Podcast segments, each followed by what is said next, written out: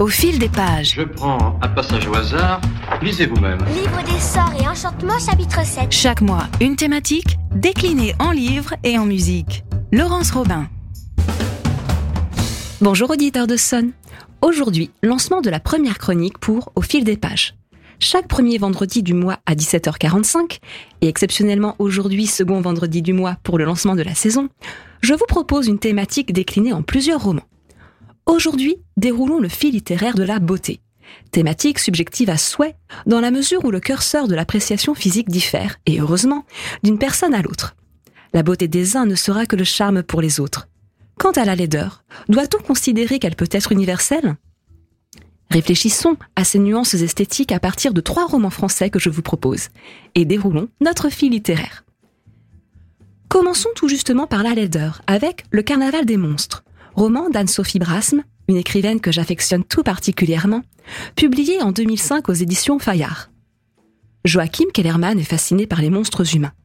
Par monstres, il entend ceux qui ont un physique disgracieux, des tares ou sont estropiés. Cette fascination est clinique. Il compile dans un dossier tous ceux qui acceptent de devenir ses modèles photos.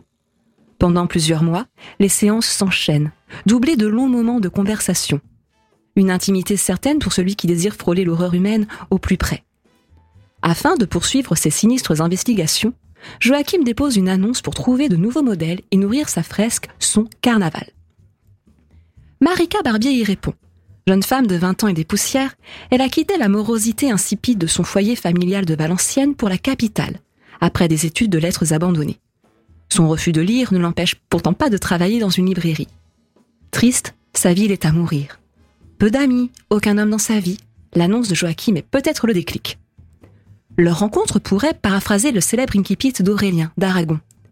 La première fois que Joachim vit Marika, il la trouva franchement laide.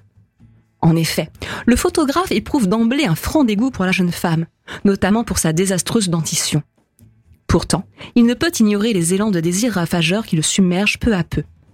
Attiré par la laideur de Marika, le désir de possession dépasse le simple cadre de la focale.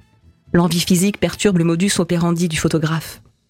De fait, la photo ne parvient progressivement plus à fixer sa morbide attirance. La peinture devient son exutoire, jusqu'à transpercer la toile d'une violence difficile à contenir. Marika perçoit peu à peu le désir de Joachim. Elle imagine que malgré sa laideur, elle devient sous ses doigts une œuvre qu'il sublime. Lorsqu'ils deviennent amants, elle se réalise enfin femme, une ascension inespérée pour elle, alors que lui s'enlise dans une spirale obsessionnelle pour Marika, entre fascination et répulsion. Le comportement de Joachim devient monstrueux, car, littéralement, il lui est impossible de nommer ces étranges sentiments qui l'animent. Terreur, pitié, les deux éléments clés qui font de la tragédie. Alors, justement, quelle tragédie l'artiste est-il en train de créer? Celui d'une jeune femme entourée de faux semblants? Celui d'un homme prisonnier d'une sinistre obsession? Et si le monstre n'était pas celui que l'on croit? Et si l'aspirant des murges était la source d'un chaos personnel. Continuons à présent avec Trop beau, court récit d'Emmanuel Etziak, publié aux éditions du Faubourg en 2020. Marco Buelli a un problème qui, pour le commun des mortels, n'en serait pas un. Jugez plutôt. Ce trentenaire brillamment diplômé est trop beau. Oui, trop beau. Physiquement, il est irréprochable et son enveloppe corporelle digne d'un Olympien Apollon. Mère Nature, à n'en pas douter, s'est montrée très généreuse à son égard. Si ce don a bien des avantages, fierté des parents, nul besoin de ramer pour choper la plus belle fille de la soirée, ce petit ovni littéraire, mi-roman, mi-essai, tend à démontrer à la perfection que trop de beauté peut clairement handicaper. En effet, malgré un bagage intellectuel excellent, Marco a été licencié à trois reprises. Le fait qu'il soit trop beau a, à chaque fois, été mis en cause. Si cela peut sembler risible et un rien superficiel, le cas a pourtant fait jurisprudence ou prud'homme. D'anecdotique, l'affaire est devenue l'archétype d'un cas inédit de discrimination physique. Être trop beau, contre toute attente, en est une. Et le texte de prouver, par de multiples références littéraires et plus généralement culturelles, qu'être physiquement trop beau peut être handicapant. La vieillesse est plus difficile à assumer. Il est commun d'associer beauté et stupidité. Autant de clichés épinglés et d'évidences bien fondées qui ont raison d'être rappelés. Après la laideur évoquée dans le roman d'Anne-Sophie Brasme, je prends l'opposé extrême avec trop beau, dans les deux cas, le poids du regard de la société indique que le conformisme et l'uniformité font hélas loi. Malheur à qui n'est pas dans la norme physique standard. Terminons avec Casse-gueule, roman de Clarisse Gorokoff, publié en 2018 aux éditions Gallimard. Ava, premier prénom, Lorraine et Grace, ou Grace pour les deuxième et troisième, jugés de l'enjeu iconique d'une telle dénomination toute maternelle, est une belle jeune femme, gâtée par mère nature. Seulement, un jour, Ava est violemment agressée par un individu. Son visage est littéralement massacré, et elle n'est en rien reconnaissable. Parée d'un visage monstrueux, Ava refuse pourtant toute intervention chirurgicale. Pour elle, cet horrifique masque la rend vivante et la franchit du carcan dans lequel son joli minois la cantonnait. Une beauté discrète, effacée, timide. Et peu importe si son compagnon la rejette et la met à la porte de leur appartement. Peu importe si sa mère s'arrache les cheveux de la honte et de l'infamie que le nouveau visage de sa fille fait porter sur son magnifique visage à elle. Ava découvre un autre sens à la vie.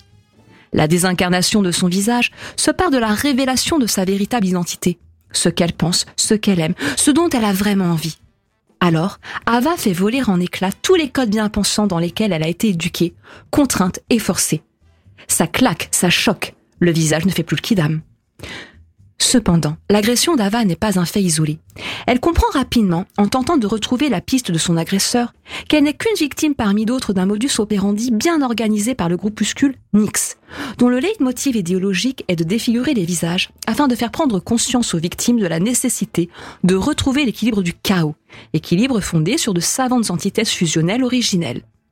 Afin que cette théorie puisse advenir, il convient d'enrichir les rangs. Pour ce faire, agresser, frapper, marteler, plus, toujours plus. Mais ce projet de casser des gueules ne s'annonce-t-il pas casse-gueule? Ces trois romans sont riches de réflexions, en particulier sur le paraître, essentiel dans notre société. La beauté est-elle gage de réussite? Quid de la laideur, de la monstruosité? Belle initiative que d'ériger la laideur en possible valeur de référence. Et, plus largement, qu'est-ce qu'être beau? Où se situe le curseur de la subjectivité? La monstruosité n'est-elle pas celle de juger aveuglément, sans discernement, et de se contenter trop facilement de l'apparence? Résistons, et que l'éclectisme physique soit roi. Chers auditeurs, nous nous retrouvons dans un mois, le vendredi 7 octobre à 17h45, pour une nouvelle chronique dont la thématique sera celle du voisinage. D'ici là, je vous laisse avec la bande-son de notre fille du jour sur la beauté avec Born This Way, chanson ô combien punchy de Lady Gaga, dans laquelle elle célèbre la différence de chacun, qu'elle soit physique, identitaire, sexuelle, et dans laquelle elle fustige toute discrimination. Chacun est beau à sa façon, voilà là une vérité universelle. Car, après tout, on est comme on est, n'est-ce pas? Au fil des pages chaque premier vendredi du mois sur Sun et en podcast sur les plateformes de la radio. It doesn't matter if you love him or capital H I M. M M M Just put your paws up. Cause you were born this way baby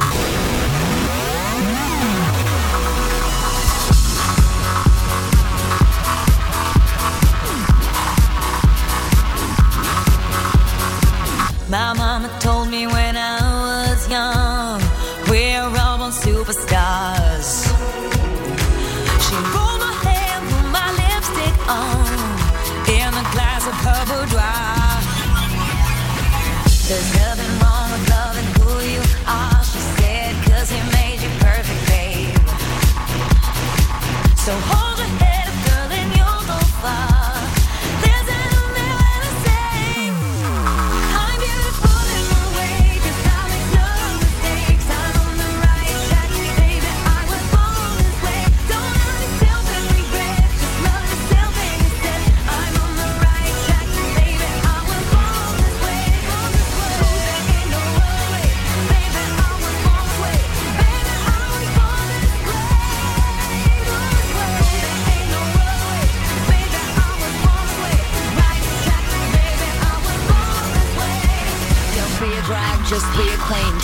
drag, just be a queen. Don't be a drag, just be a queen. Give yourself prudence and love your friends. Subway kid, rejoice your truth. In the religion of the insecure, I must be myself, respect my youth. A